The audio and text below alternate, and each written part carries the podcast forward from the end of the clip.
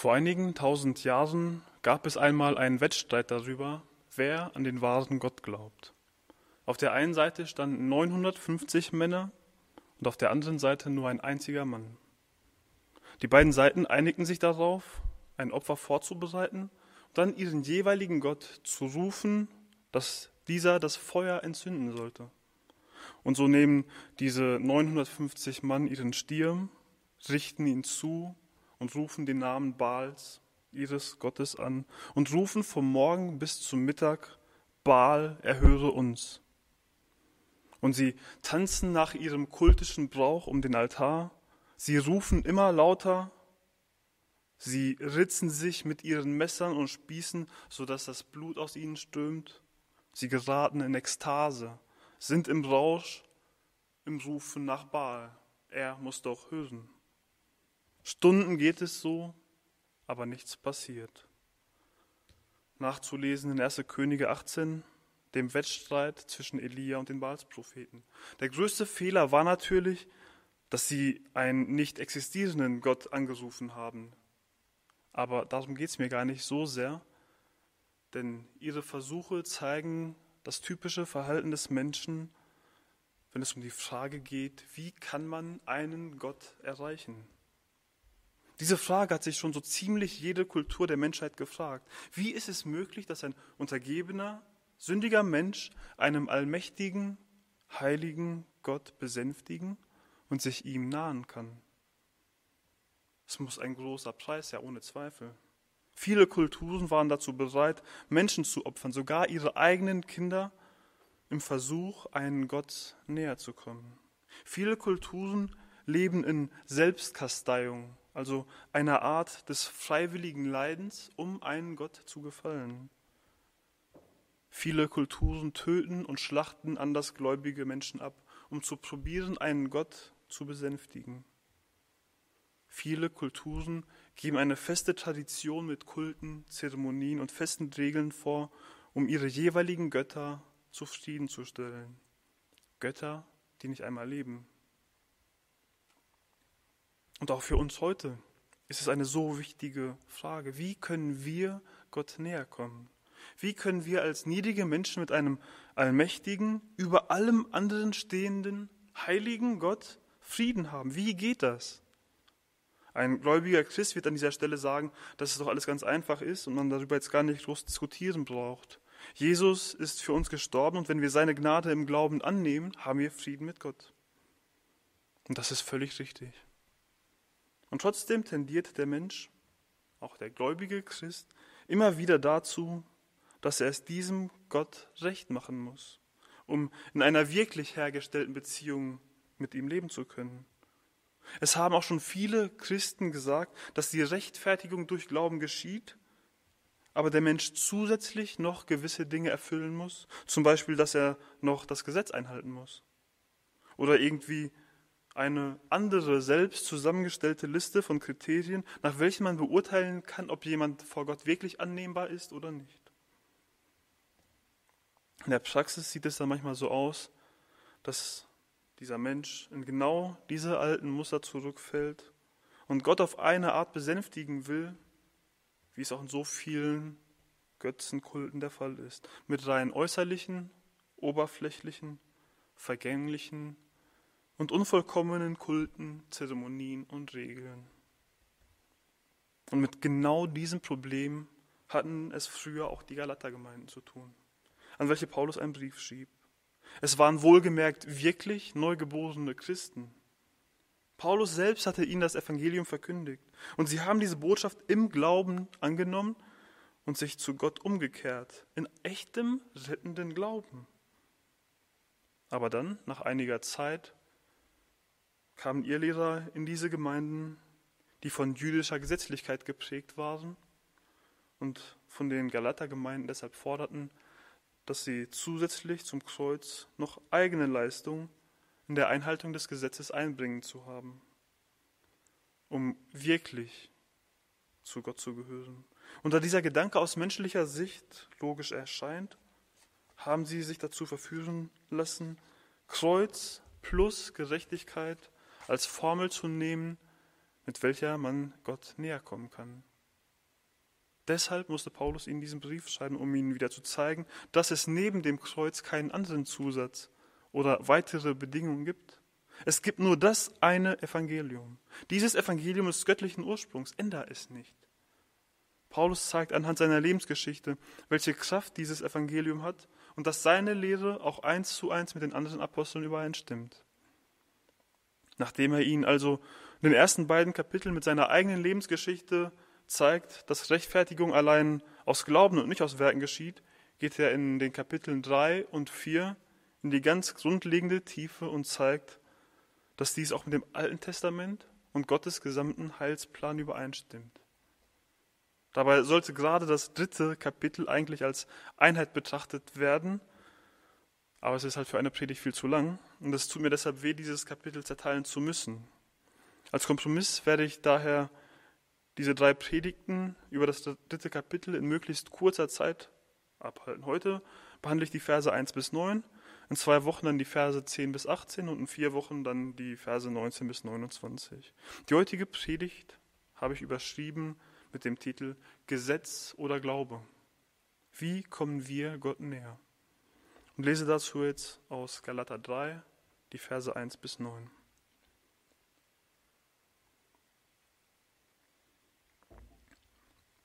Galater 3, 1 bis 9. O ihr unverständigen Galater, wer hat euch verzaubert, dass ihr der Wahrheit nicht gehorcht, euch, denen Jesus Christus als unter euch gekreuzigt vor die Augen gemalt worden ist? Das allein will ich von euch erfahren. Habt ihr den Geist durch Werke des Gesetzes empfangen oder durch die Verkündigung vom Glauben?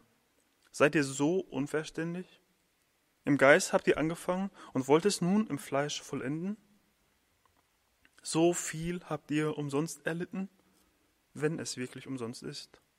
Der euch nun den Geist darreicht und Kräfte in euch wirken lässt, tut er es durch Werke des Gesetzes oder durch die Verkündigung vom Glauben.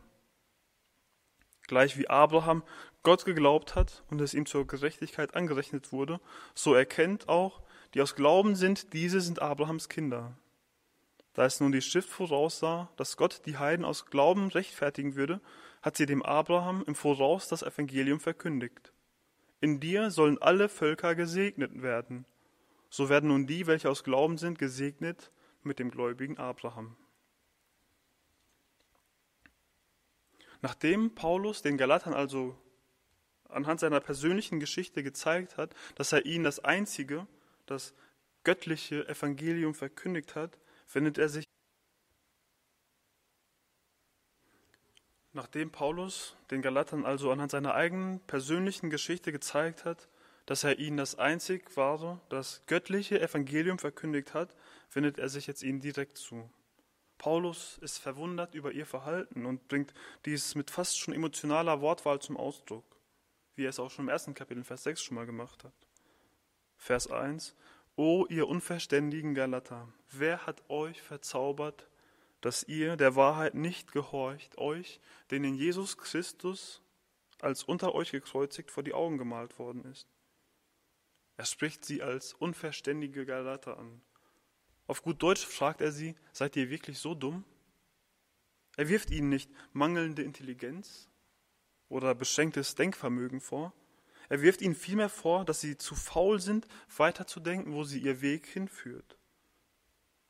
Er ist verwundert, wie leicht sie sich verzaubern ließen. Doch hier meint er wohl eher weniger, dass sie tatsächlich ein Zauber über sie ausgesprochen wurde, gegen welche sie gar nichts unternehmen konnten. Nein, er ist verwundert darüber, dass sie sich so leicht und unbeschwert durch den verlockenden Einfluss der Ehelehrer von ihrem Weg weglocken ließen. Und falls die Galater noch immer nicht verstanden haben, wird er konkreter. Er erinnert sie daran, wie Jesus Christus ihnen als gekreuzigt vor die Augen gemalt worden ist. Paulus selbst hatte ihnen das Evangelium auf so lebhafte und detaillierte Art und Weise beschrieben, als hätten sie mit eigenen Augen mit angesehen, dass Jesus am Kreuz hing und in seiner Gnade für uns gestorben ist. Vor gut einer Woche haben wir am Karfreitag darüber nachgedacht, was das Kreuz für uns bedeutet. Wir haben es uns wieder frisch in Erinnerung gerufen und tief über das Kreuz nachgedacht. Was würdet ihr also davon halten, wenn ich euch heute erzählen würde, dass Jesu Tod am Kreuz noch nicht ganz ausgereicht hat, um in Frieden mit Gott zu leben, sondern dass er mich erst dann rettet, wenn ich jetzt auch weiterhin für den Rest meines Lebens das gesamte Gesetz einhalte. Ich hoffe doch sehr, dass ihr das nicht auf euch sitzen lassen würdet, sondern mir stark widersprechen würdet. Aber als die Judaisten genau das den Galatern erklärten, haben sie sich verzaubern lassen und gehorchten dadurch nicht mehr der Wahrheit. Diese Judaisten haben Jesu Sühneopfer am Kreuz nicht geleugnet, aber sie haben gesagt, dass man vor Gott erst dann wirklich gerecht ist, wenn man anschließend das Gesetz einhält. Heiligung läuft dieser falschen Lehre nach so ab, dass man aus eigener Leistung das Gesetz einzuhalten hat. Aber damit leugnen sie die Tatsache, dass abgesehen von Jesus kein Mensch jemals in der Lage sein wird, das Gesetz vollständig einzuhalten. So vermischen sie Gesetz und Gnade. Aber es ist nicht möglich, diese beiden zu mischen. Sie sind wie Feuer und Wasser. Am Ende kann nur eins von beiden übrig bleiben. Um ihnen diesen Gegensatz vor Augen zu führen, stellt Paulus ihnen in den nächsten Versen einige Fragen, wobei diese Fragen aufeinander aufbauen und doch sehr ähnlich sind. Verse 2 bis 5. Das allein will ich von euch erfahren. Habt ihr den Geist durch Werke des Gesetzes empfangen oder durch die Verkündigung vom Glauben? Seid ihr so unverständig? Im Geist habt ihr angefangen und wollt es nun im Fleisch vollenden? So viel habt ihr umsonst erlitten, wenn es wirklich umsonst ist. Der euch nun den Geist darreicht und Kräfte in euch wirken lässt, tut er es durch Werke des Gesetzes oder durch die Verkündigung vom Glauben? Paulus stellt ihnen hier rhetorische Fragen, bei welchen die Antwort ganz klar ist, welche die Galater in ihrem Tun aber dennoch falsch beantwortet haben.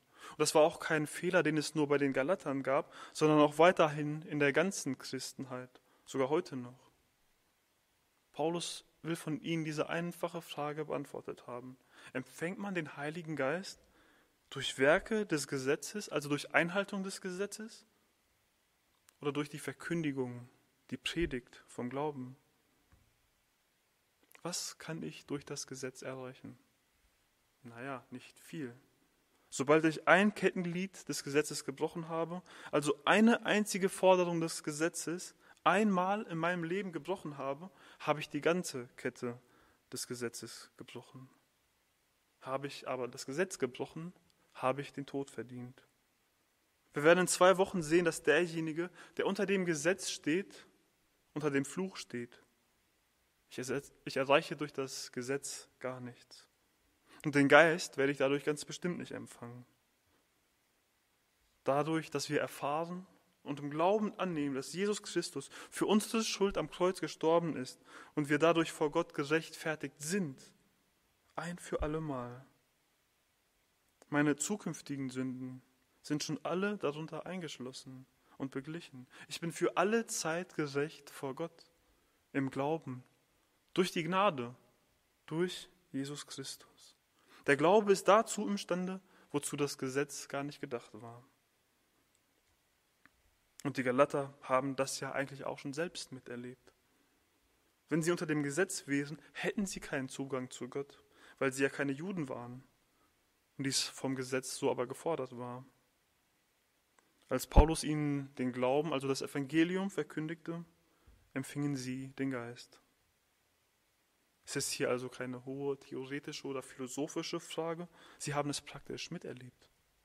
Paulus fragt sie noch einmal, ob sie wirklich so unverständlich, so denkfaul sind, dass sie einfach diesen falschen, eingefahrenen Weg der Judaisten widerstandslos mitfahren.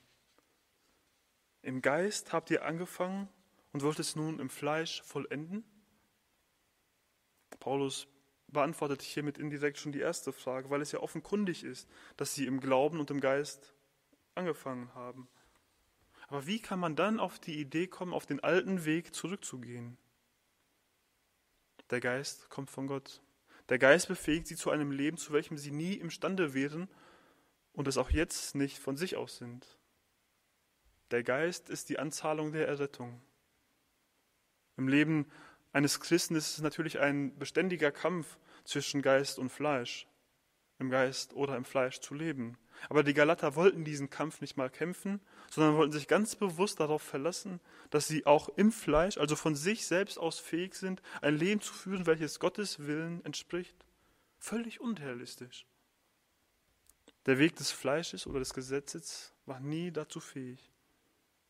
Der Weg der Heiligung kann bestimmt nicht durch die Sünde bestritten werden.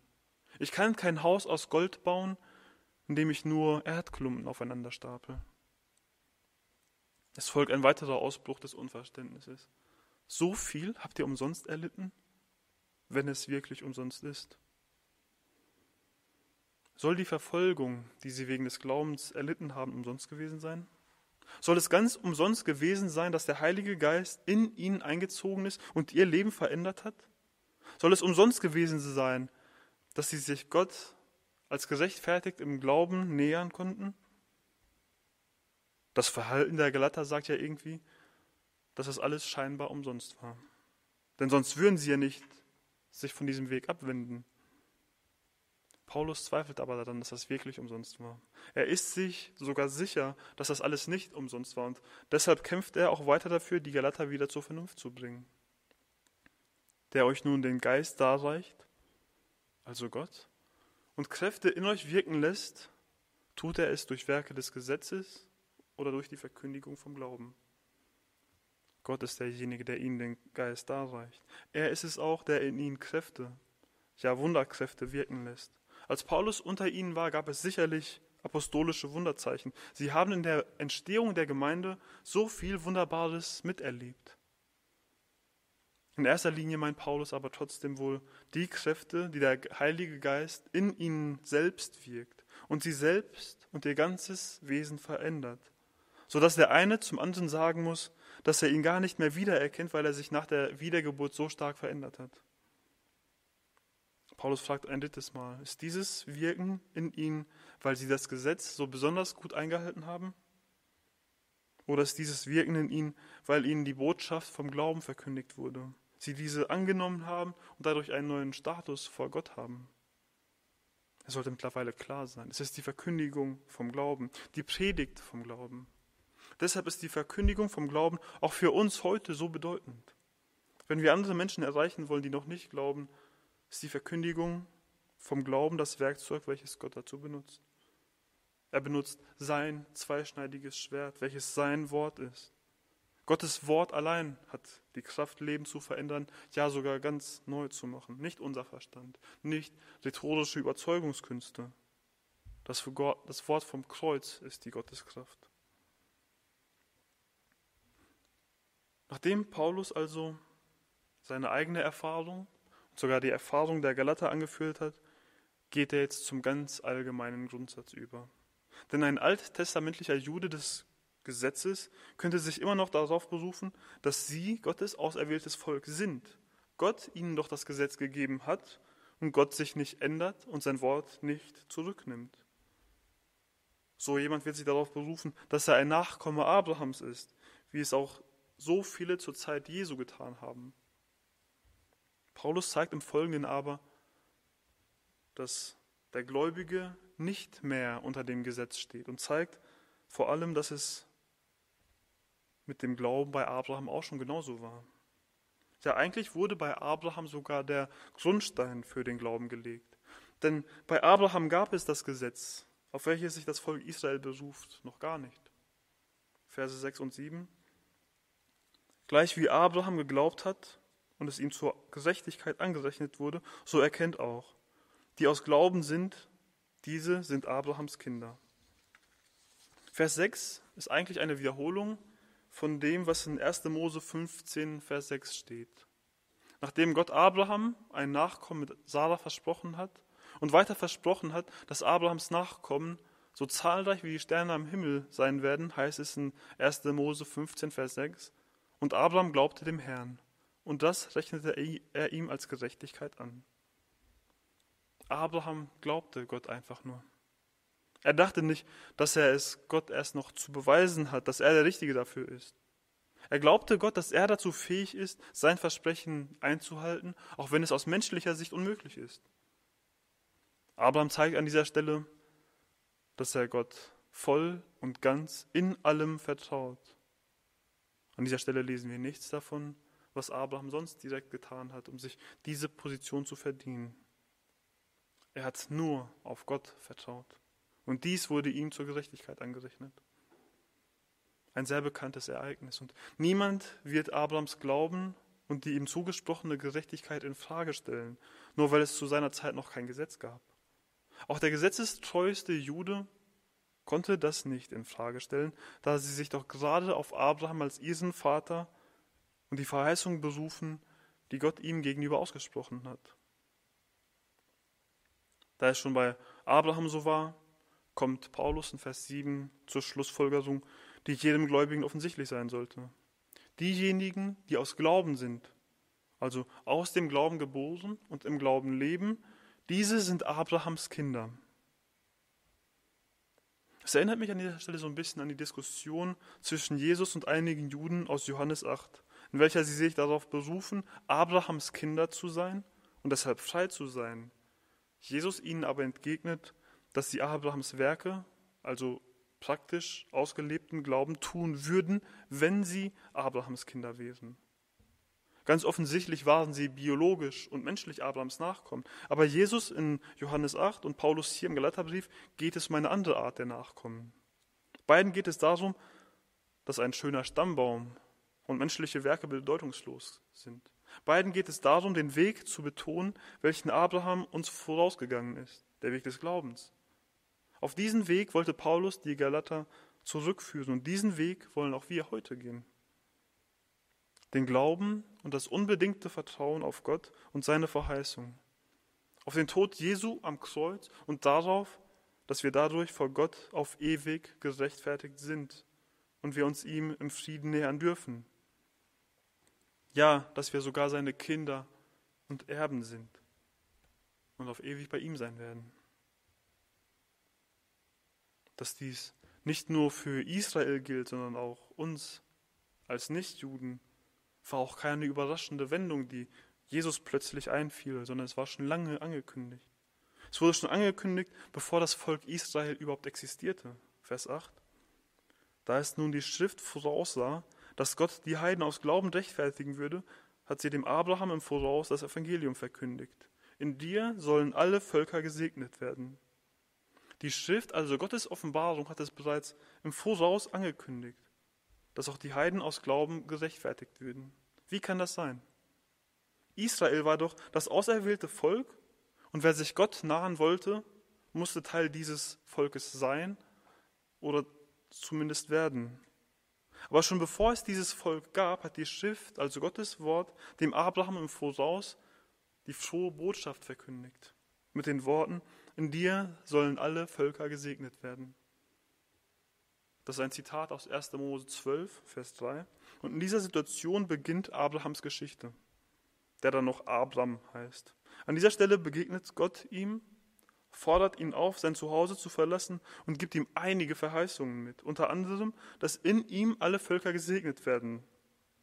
In der weiteren Geschichte Abrahams wird dieses Versprechen noch ein paar Mal wiederholt. Obwohl sich die Geschichte im Alten Testament vor allem auf das Volk Israel konzentriert und in 1. Mose auf die Patriarchen, wird schon hier, direkt am Anfang, immer wieder verheißen, dass in Abraham alle Völker gesegnet werden. Nicht nur am Rande, sondern als eine der zentralen Verheißungen. Ein Skeptiker könnte immer noch einwenden, dass dieses Versprechen doch sehr allgemein ist und auf alles Mögliche bezogen werden könnte. Diese, diese Verheißung sagt nichts davon, dass es Rechtfertigung für alle Nationen gibt, sondern nur Segen. Aber zwei Dinge werden an dieser Stelle ganz klar. Erstens, Gott hat schon immer geplant, auch die Nation zu segnen. Seine Gunst ist also nicht nur auf sein Volk gerichtet. Und zweitens, schon in der Geschichte Abrahams wird deutlich, dass Rechtfertigung vor Gott nicht aus dem Gesetz, sondern aus dem Glauben kommt. Abraham war kein Jude. Abraham hatte kein mosaisches Gesetz. Er wurde aus Glauben gerechtfertigt. Der Stolz des Volkes Israel des Alten Testaments Gottes auserwähltes Volk zu sein, gründet aber zu einem sehr großen Teil auf dem Gesetz, aus welchem die Absonderung von allen anderen Völkern kommt und welches die Beschneidung als ihr Erkennungszeichen festgelegt hat. Das alles gab es aber erst später, nachdem Abraham schon im Glauben gerechtfertigt war. Also haben wir weder Stammbaum-Einfluss noch Gesetz Einfluss auf die Rechtfertigung vor Gott. Keine eigene Leistung hat Einfluss darauf, sondern nur der Glaube. Und somit wird deutlich, dass dieser Segen der Rechtfertigung auch zu allen Völkern kommen kann. Es hängt ja nur noch allein vom Glauben ab. Das ist es, worauf Paulus sich hier stützt. In Abraham, seinem Nachkommen oder ganz praktisch in Jesus Christus und in der Verkündigung des Glaubens kommt sein Segen zu allen Völkern. So kommt Paulus nun zur wichtigen Schlussfolgerung dieses ersten Teils. So werden nun die, welche aus Glauben sind, gesegnet mit dem gläubigen Abraham. Es ist nicht schön zu wissen, dass diese Verheißung auch für uns heute von so entscheidender Bedeutung ist? Und es ist nicht schön zu wissen, dass wir uns nicht irgendwie reingemogelt haben, sondern dass dieser Weg von Anfang an festgelegt war und schon so früh in der Menschheitsgeschichte angekündigt wurde. Wir, die wir im Glauben sind, werden mit dem gläubigen Abraham gesegnet. Wie er aus Glauben vor, gerecht, vor Gott gerecht dastehen konnte, können auch wir es. So wie er sich in seinem weiteren Leben Gott nahen konnte, sich sein, sein Leben Gott hingegeben hat und durch Gottes Führung zu Gottes Verherrlichung beitragen konnte, können auch wir es.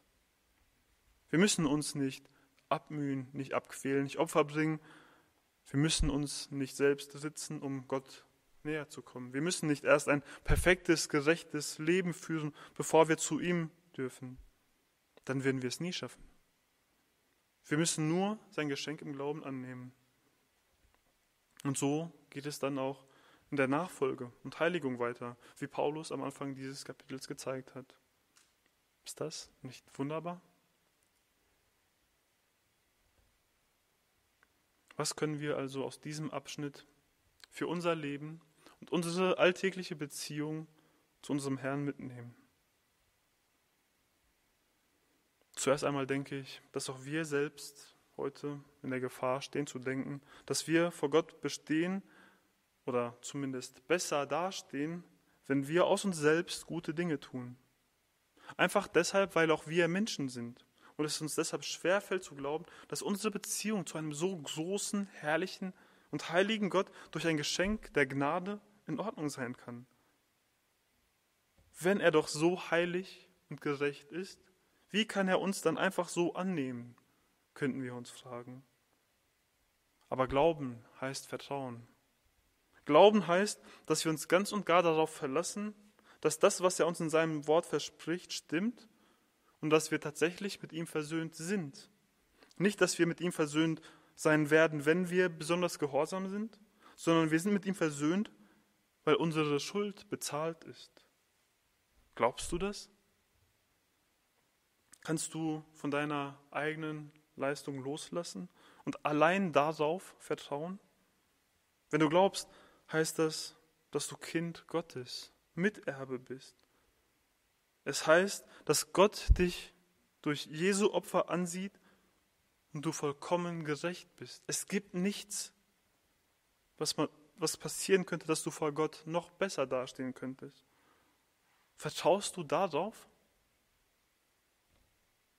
Oder denkst du wie die Galater, dass du zwar durch Jesus gerechtfertigt wirst, aber um Gott auch weiterhin zufriedenzustellen, ein perfektes Leben führen musst? Dass du dir ständig das Gesetz vor Augen malst und dich jedes Mal selbst zum Tode verurteilst, wenn du eine seiner Forderungen nicht einhalten kannst? Machst du es von deinem Gelingen abhängig, ob deine Beziehung zu Gott gut oder schlecht ist? Ich sage ja nicht, dass das Gesetz schlecht ist, das Gegenteil ist der Fall. Aber sich unter das Gesetz zu stellen, bringt dir nur den Fluch, wie wir in zwei Wochen noch genauer betrachten werden. Ich sage auch nicht, dass du dich passiv zurücklehnen solltest nach dem Motto, wenn mich allein Gottes Gnade rechtfertigt, habe ich was Gottes Bild von mir verbessert und nichts, was mein Bild vor ihm verschlechtert.